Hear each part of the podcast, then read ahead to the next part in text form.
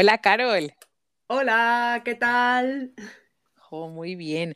¿Cuánto tiempo? Qué fuerte. Hoy hemos vuelto a dejar dos semanitas por en medio. No puede ser. No puede ser, pero bueno, hay otras cosas a veces más importantes, eh, pero al final aquí estamos. Exacto. En nuestras fans, nuestros fans ya nos estaban eh, reclamando el siguiente podcast, por tanto, nos debemos a ellos. todo sea por nuestros fans. bueno, hoy estoy súper emocionada que viene eh, con el, invitado que la entrevista que analizamos hoy de Broncano. Me encanta.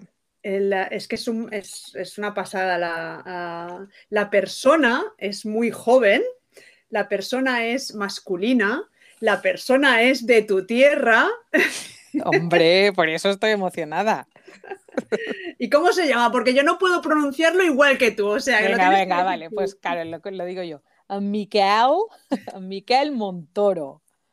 Ahí está. Sí, bandido Miquel.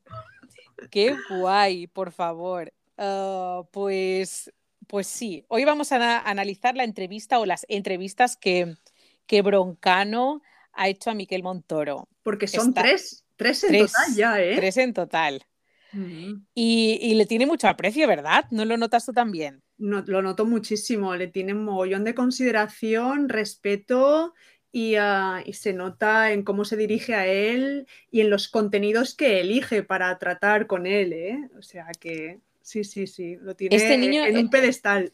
En un pedestal. Este niño es muy mono, realmente ah, tiene una capacidad de, de, a la hora de expresar lo que, lo que siente, lo que quiere decir, el humor que tiene, cuándo sabe usar humor, cuándo no, no sé, vamos. Es un chico súper joven Mm, su primera entrevista, no sé si tenía, que tenía 13 o 14 años, ¿no? La primera entrevista que le hizo.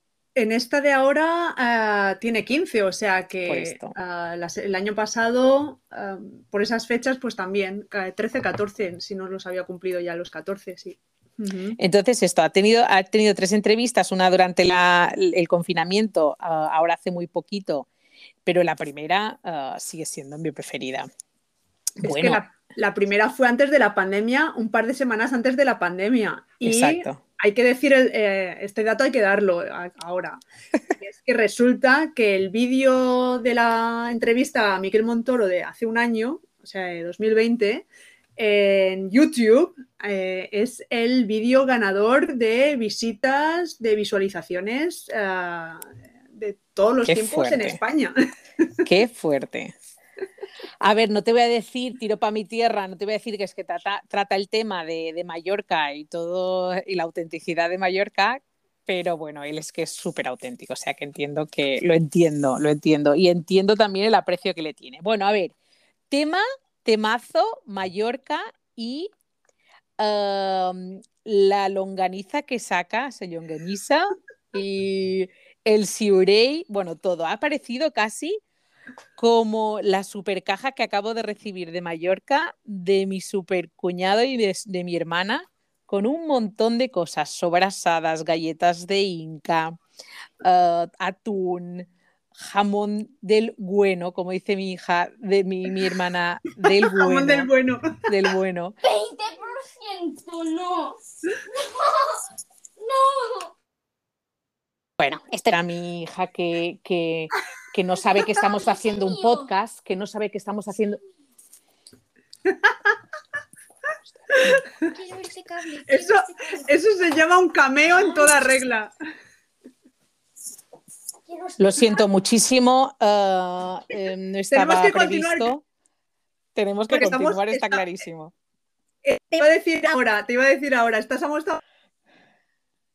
está abriendo un apetito porque ya es casi ahora mismo la hora de comer, no sé.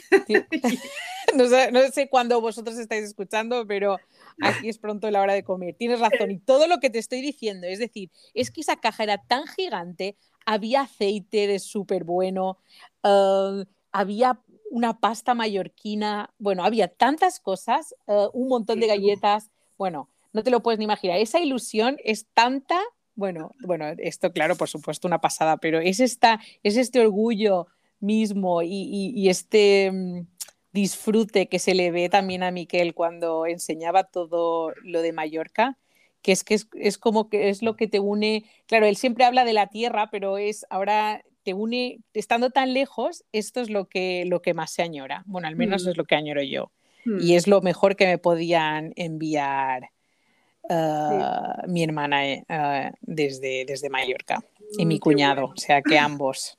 Ambos los quiero un montón y estoy, bueno, y cuando he visto este, este, esta entrevista he dicho... Un aplauso para la familia, bravo. Sí. Que en estos ah. momentos de lejanía y de, imposibilidad de, volar o de viajar con libertad, uh, cuánto se agradecen ¿no? este, este tipo de detalles. Vaya. Vaya. ¿A ti te mandan alguna vez o si, te, si, si pides cosas de, desde Alemania? ¿Qué cosas te traen? ¿Te traen algo de comida o qué es lo que te traen a ti? Mira, lo último que me han enviado ha sido ahora para Semana Santa eh, la mona de Pascua. Y es un bollito que lleva un huevo duro en el centro. Y cuando íbamos al campo de pequeñas, este ya, bueno, ya creo que fue en el anterior podcast, ¿no? Que hablé del campo, pero bueno, eh, ahí estaba, teníamos el bollito, tenemos siempre, el bollito, el huevo duro y a escondidas cogías el huevo duro y se lo explotabas a alguien en la frente y, tenías que pelear a esa persona infragante y era muy divertido. Cuando lo recibías, no, claro. Pero cuando lo dabas, sí. Pues qué curioso lo de las monas de Pascua. Tengo que investigar a ver entre regiones porque la nuestra no es así. Tenemos una mona de Pascua, se llama igual, pero es un, sí, es un chocolate gigante, un huevo de chocolate gigante y luego hay como distintas figuras sobre un chocolate, una, una plataforma de chocolate. Bueno, no sé, es muy guay. Normalmente sí, te lo se regala en esta época, pero... Tengo que puntualizar, para que no haya malentendidos, que la mona que me han enviado esta vez eran dos monas. No llevaba el huevo duro. porque con el viaje no sé. Vale. un huevo duro, no sé, no sé, no sé cómo llegaría aquí. Era un huevo, un huevo de chocolate, como tú dices, pero, pero esto, esto mm, yo no lo conecto con la tradición. Vamos, esto yo creo que ya son incorporaciones nuevas, influencia a lo mejor de la tradición de Pascua alemana. no sé. no, esto lo investigaré porque no es no lo he oído nunca esto del huevo duro, pero lo investigaré y seguro que mi hermana me dará alguna luz con eso también. Pero lo investigaré, haré también mi trabajo. Bueno, a ver, aparte de, toda la comida, de la comida que trae, de lo que, de lo que habla lo típico, también es un, es un chico que, da un aire fresco y pone en valor todo el tema de, del campo, de la agricultura y, y de la importancia del consumo de de los productos del campo, ¿verdad? Mm, mm. Sí, eh, esto me, pareció también digno de admiración lo que hizo en el último programa. Ah, se creó ahí un, como un silencio, todos ah, se puso súper serio, se sentó eh, y se dirigió directamente al público, o sea que hubo una escenografía ahí, que todos expectantes, los espectadores ¿no? en sus casas, Ah, y, de repente eh, soltó ahí una, como un pequeño discurso, ¿no? Un alegato en favor del consumo de los productos locales que nos, dejó a todos maravillados, ¿no? Y, ah, no, chapó, chapó por, por Miguel Montoro, claro que sí. Y sí, apoyo total ¿no? al producto local, al, producto de, la región, al, producto de la, época también, ¿no? Sí, sí, estoy totalmente de acuerdo con esto. Muy bien, muy bien por él. Sí, no sé, es un, sí, trae como, luego también, a ver, tú sabes que soy crítica con Broncano, pero realmente esta parte sí que la valora un montón y la pone en valor también Broncano, ¿no? A la, gente, el deporte es un tema que, que es recurrente y también poniendo en valor a, sí, a las personas que, que, destacan en el deporte, pero también con, con él que es una que sí que está representando como algo que en principio no está de moda, un poco como tipo Big Bang Theory, ¿no? Que está con el tema de la, de, de la ciencia, que mm. no son los cool, pero mira este chico ah, se, las se lo deben sortear las chicas, debe haber más de una que se ha fijado en él. Claro que a lo mejor no por el tema de la tierra, que también, pero por su frescura. Pero bueno, el tema de, poner en valor. ¿Estamos ahora hablando de Broncano o de Montoro? Ay, no me hables de Broncano. No, estoy hablando de Montoro. O sea, que es un chiquet, es un chiquet todavía. ¿Chiquet? Está en plena pubertad. 15 años. Ya. Claro, por favor. Ahora o nunca. Déjate de chicas. Que, lo suyo son las patatas. Exacto, las patatas y las naranjas. Ya tendrá tiempo el chiquet, ya tendrá tiempo. Lo debe disfrutar, vamos. Él ya sabe lo que le espera, que es grande. Grande en este campo. este niño es que debería recorrerse todos los centros educativos de todo el país y dar lecciones de cómo conectarte de nuevo a las raíces, cómo poder llegar a ser eh, autosuficiente, eh, de enseñar, uh, demostrar ¿no? esa pasión por, por, ah, por, la tierra, por la agricultura, por, por el trabajo duro, que es que es que es muy fuerte, no es esto de vamos a hacer un proyecto de plantar unas semillitas en el, en el huerto de aquí de la esquina del colegio, ¿no? Los que tienen la suerte de poder tener un poquito de huerto. No, no, no, no, eso es trabajo duro y eh, donde te salen eh, los callos de, de trabajar horas y horas en el campo y donde te dejas la espalda. Esto es lo que, este es el mensaje que yo quiero también un poquito ah, enfatizar aquí, ¿eh? de lo que representa este niño. Ah, ah, y, y, un par de lecciones a muchos podría darnos. Sí, sí, sí, sí. O sea que... Sí, yo lo he visto, bueno, ya lo, lo vi en su momento, mm, estuve cerca de la tierra porque a mi padre también le gustaba, aunque no se dedicaba a esto, le gustaba pasear por, por los almendros y cuidarlos pero ahora lo ha cogido eh, el terreno de, mm, los almendros em, mi hermana y mi cuñado y vamos, y, esto que tú dices, claro, tienen dos niños y están, dos niñas y están muy, muy atareados, pero el tema del campo eh, también les es súper importante y son súper conscientes y, su, y su trabajo eh, también está relacionado con el campo y, y, bueno, y verlo que es posible y mm, yo, claro, ellos, yo lo sé porque ellos ah, me, explican lo que hacen allí. Yo, lo que tú dices, yo, mi aportación, lo que, que considero también súper importante, esto de la autosuficiencia, ¿no? Si vives en ciudades como, lo hacemos, como vivimos nosotros, se hace difícil. Aquí en Alemania está el, em, este concepto del Schrebergarten, que es este jardín ah, donde tú tienes como un jardín urbano, un huerto urbano, lo puedes hacer de huerto, lo puedes hacer simplemente para pasar con la familia. Ah, y es para como tener esta, esta zona verde donde tú puedas un poco respirar, ¿no? Es verdad que allí, ah, sí, exacto. Lo, hay en, cada uno lo usa a su forma, pero hay muchos alrededor que, que, realmente lo usan de, de huerto.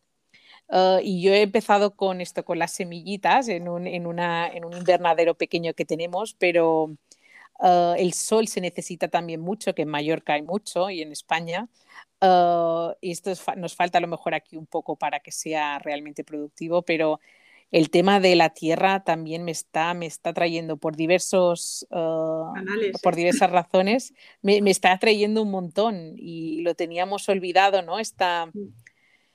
lo que en, en, Mallorca uh, sí que cuando hace unas generaciones el primero siempre tenía, um, optaba, el primer hijo siempre optaba a las casas del campo y el último siempre a, las, a las tierras que eran poco fértiles, que era la playa, ¿no? Y hubo este, este boom de, del turismo y los de y los de las que estaban cerca de la playa, pues, eh, bueno, pues... Eh, lo petaron. Lo, petaron. Esa es justo la palabra, el verbo que necesitaba. Lo petaron. Pero no me extrañaría ahora que, que esto se volviera, no me extrañaría. Eh, de hecho, ya se está viendo que, que lo que, que la tendencia es hacia adentro, hacia el interior, hacia la autosuficiencia y, esto nos lleva otra vez al campo, ¿no? Esta es una parte que a mí me da bastante, me produce bastante tristeza cuando pienso en, ah, ah, en, cómo he crecido yo, porque yo he crecido entre hormigón, o sea, que naturaleza poca. Eh, he dicho varias veces que vengo o que soy de Benidorm y, ah, y ahí eh, en la parte, la zona en la que yo crecí era todo edificio, asfalto y claro, la naturaleza, lo que tú tienes, es lo que tú dices, la naturaleza que teníamos más cercana era la, tierra no fértil, que es la playa. O sea que ahí poco puedes, eh, poca autosuficiencia puede haber, ¿no? A la hora de alimentarte o de poder eh, aprender a, tratar la tierra. Y, eh, claro, los, este concepto que, has mencionado también, que, existe aquí en Alemania con, con estos jardines urbanos, allí eh, no teníamos posibilidad alguna, o, por lo menos yo, yo no, la, no la conocí. Y, eh, y, es, una, es una conexión, es una, ¿cómo diría? Como es, es, algo que he hecho en falta, ha hecho en falta algo que no tuve. O sea, que es como, siento nostalgia de algo que no tuve, que es un poco raro, pero, pero sí que noto que hay una carencia, una carencia ahí en mi, en mi formación, eh, en, mi base, ¿no? Como persona.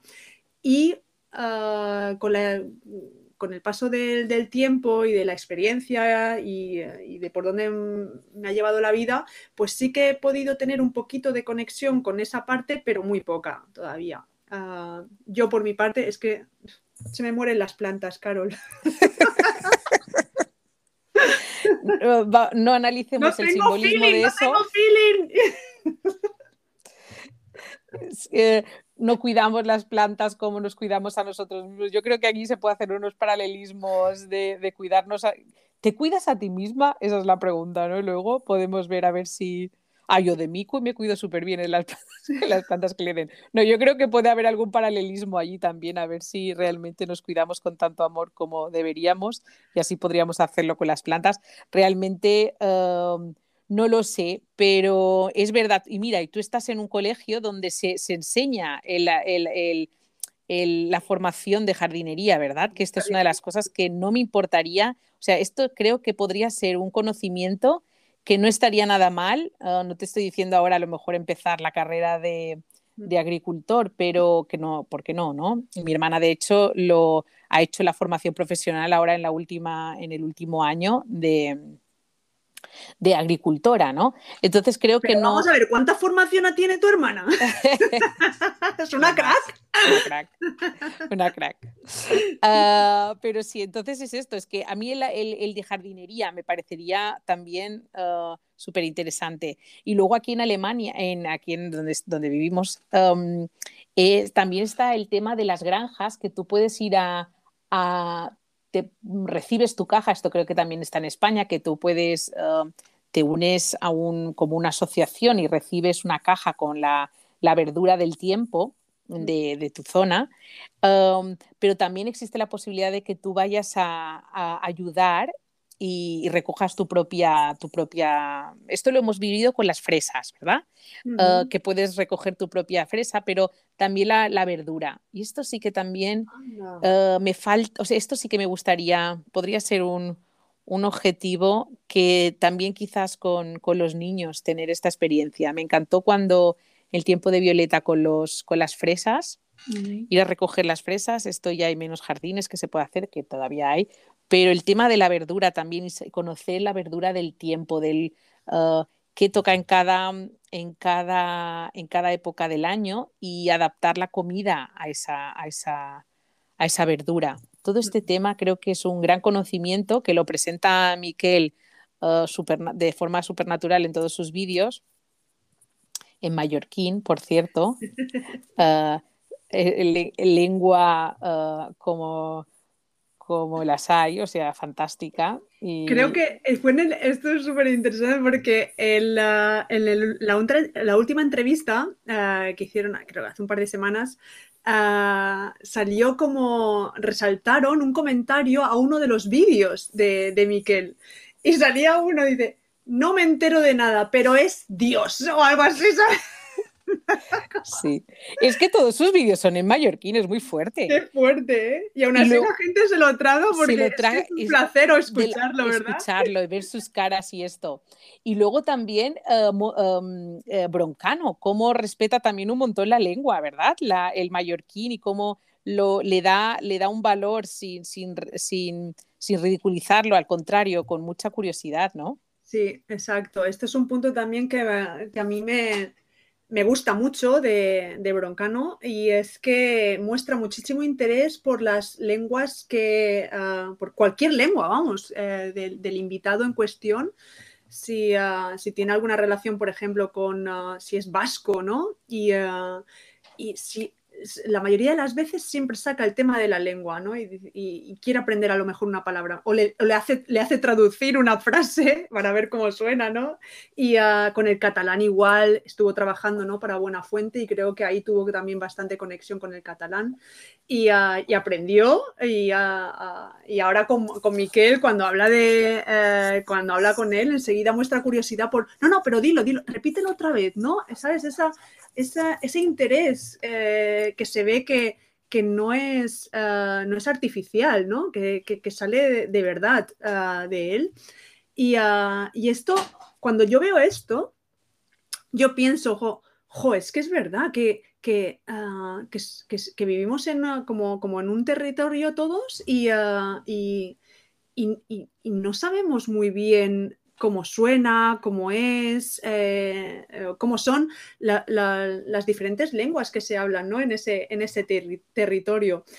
Ah, y, tampoco tenemos mucho interés ah, por esto. Este, este, este, interés lo he hecho en falta y creo que es algo que, realmente nos ayudaría mucho a, en este caso a los españoles, pero esto se produce en todos los países donde hay muchos o varios idiomas ah, oficiales esto, eh, esto sería ah, una de las recetas para, llegar a la convivencia pacífica ah, deseada, ¿no? Eh, que, nos conociéramos un poquito más, que, tuviéramos un poquito más de, curiosidad por aprender, eh, ¿no? Te digo que tengas que hablar tres, cuatro idiomas, no los cuatro idiomas oficiales de, por ejemplo, en este caso en España, pero, pero sí un poquito, ¿no? Reconocer un poquito las palabras, eh, las estructuras, el sonido, la melodía, la pronunciación. Yo tengo aquí una, una, anécdota que es penosa, penosa porque me, entristece también y, es que, madre mía, es que... Eh, en un viaje a Irlanda, que sería, creo que fue en 2006, un viaje a Irlanda, coincidí, coincidí en un albergue con una madre y un hijo. Y, ya sabes cómo son los albergues, ¿no? Que te coincides en la, cocina o en la sala de estar y tal, ¿no? Y un, día, ¿no? Pues estás escuchando y tal, ¡ay, qué, idioma más bonito que hablan y tal! No sé qué. Vale. Y llega un momento en el que ya me lanzo y les pregunto en inglés, ¿qué idioma habláis? Me dicen, joder, y me dicen, el vasco. Yo me cago en la barca. Fue, incapaz de reconocer el vasco. Bueno, una... Es que en el cole, realmente en el cole, y si no tenemos eh, gente cerca, eh, no sé, o sea, reconocemos quizás el inglés, el alemán, uh, antes que, el propio, los propios idiomas de nuestro propio país, ¿verdad? Y luego esto tiene, o sea, con el vasco también era en la universidad también fue la primera vez que escuché vasco, que pensaba que era alemán también. Ah, en, la residencia universitaria en Barcelona. Ah, y pues claro, no tenía ni idea de alemán, por tanto, pensaba que era alemán. Pero sí, mm, no sé, que también dentro de la propia lengua, es decir, no solo ya distintas lenguas, pero los, los, eh, las diferencias dialectales también, los distintos, las diferencias entre la misma lengua dentro de España también, identificar de dónde es quién, ¿no? Ah, esto también, no sé, Ah, yo sé que ahora en, filología española, en, aquí en Alemania, nos han hecho este ejercicio en temas de, en, la asignatura de pronunciación. Ah, la bueno, a ver si reconocíamos de dónde venían ah, las personas y los distintos acentos y, realmente, bueno, si nos vamos a Latinoamérica, esto ya se abre otro gran, inmenso mundo.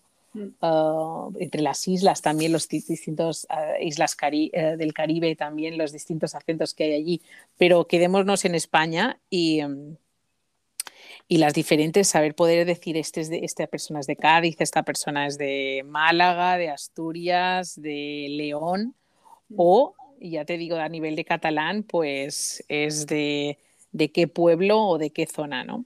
Y esto sí que, eh, no sé, me parece como asignatura también importante para darle valor, no tanto, sí, no, no tanto, sí, para, para saber más, para conocer más las distintas...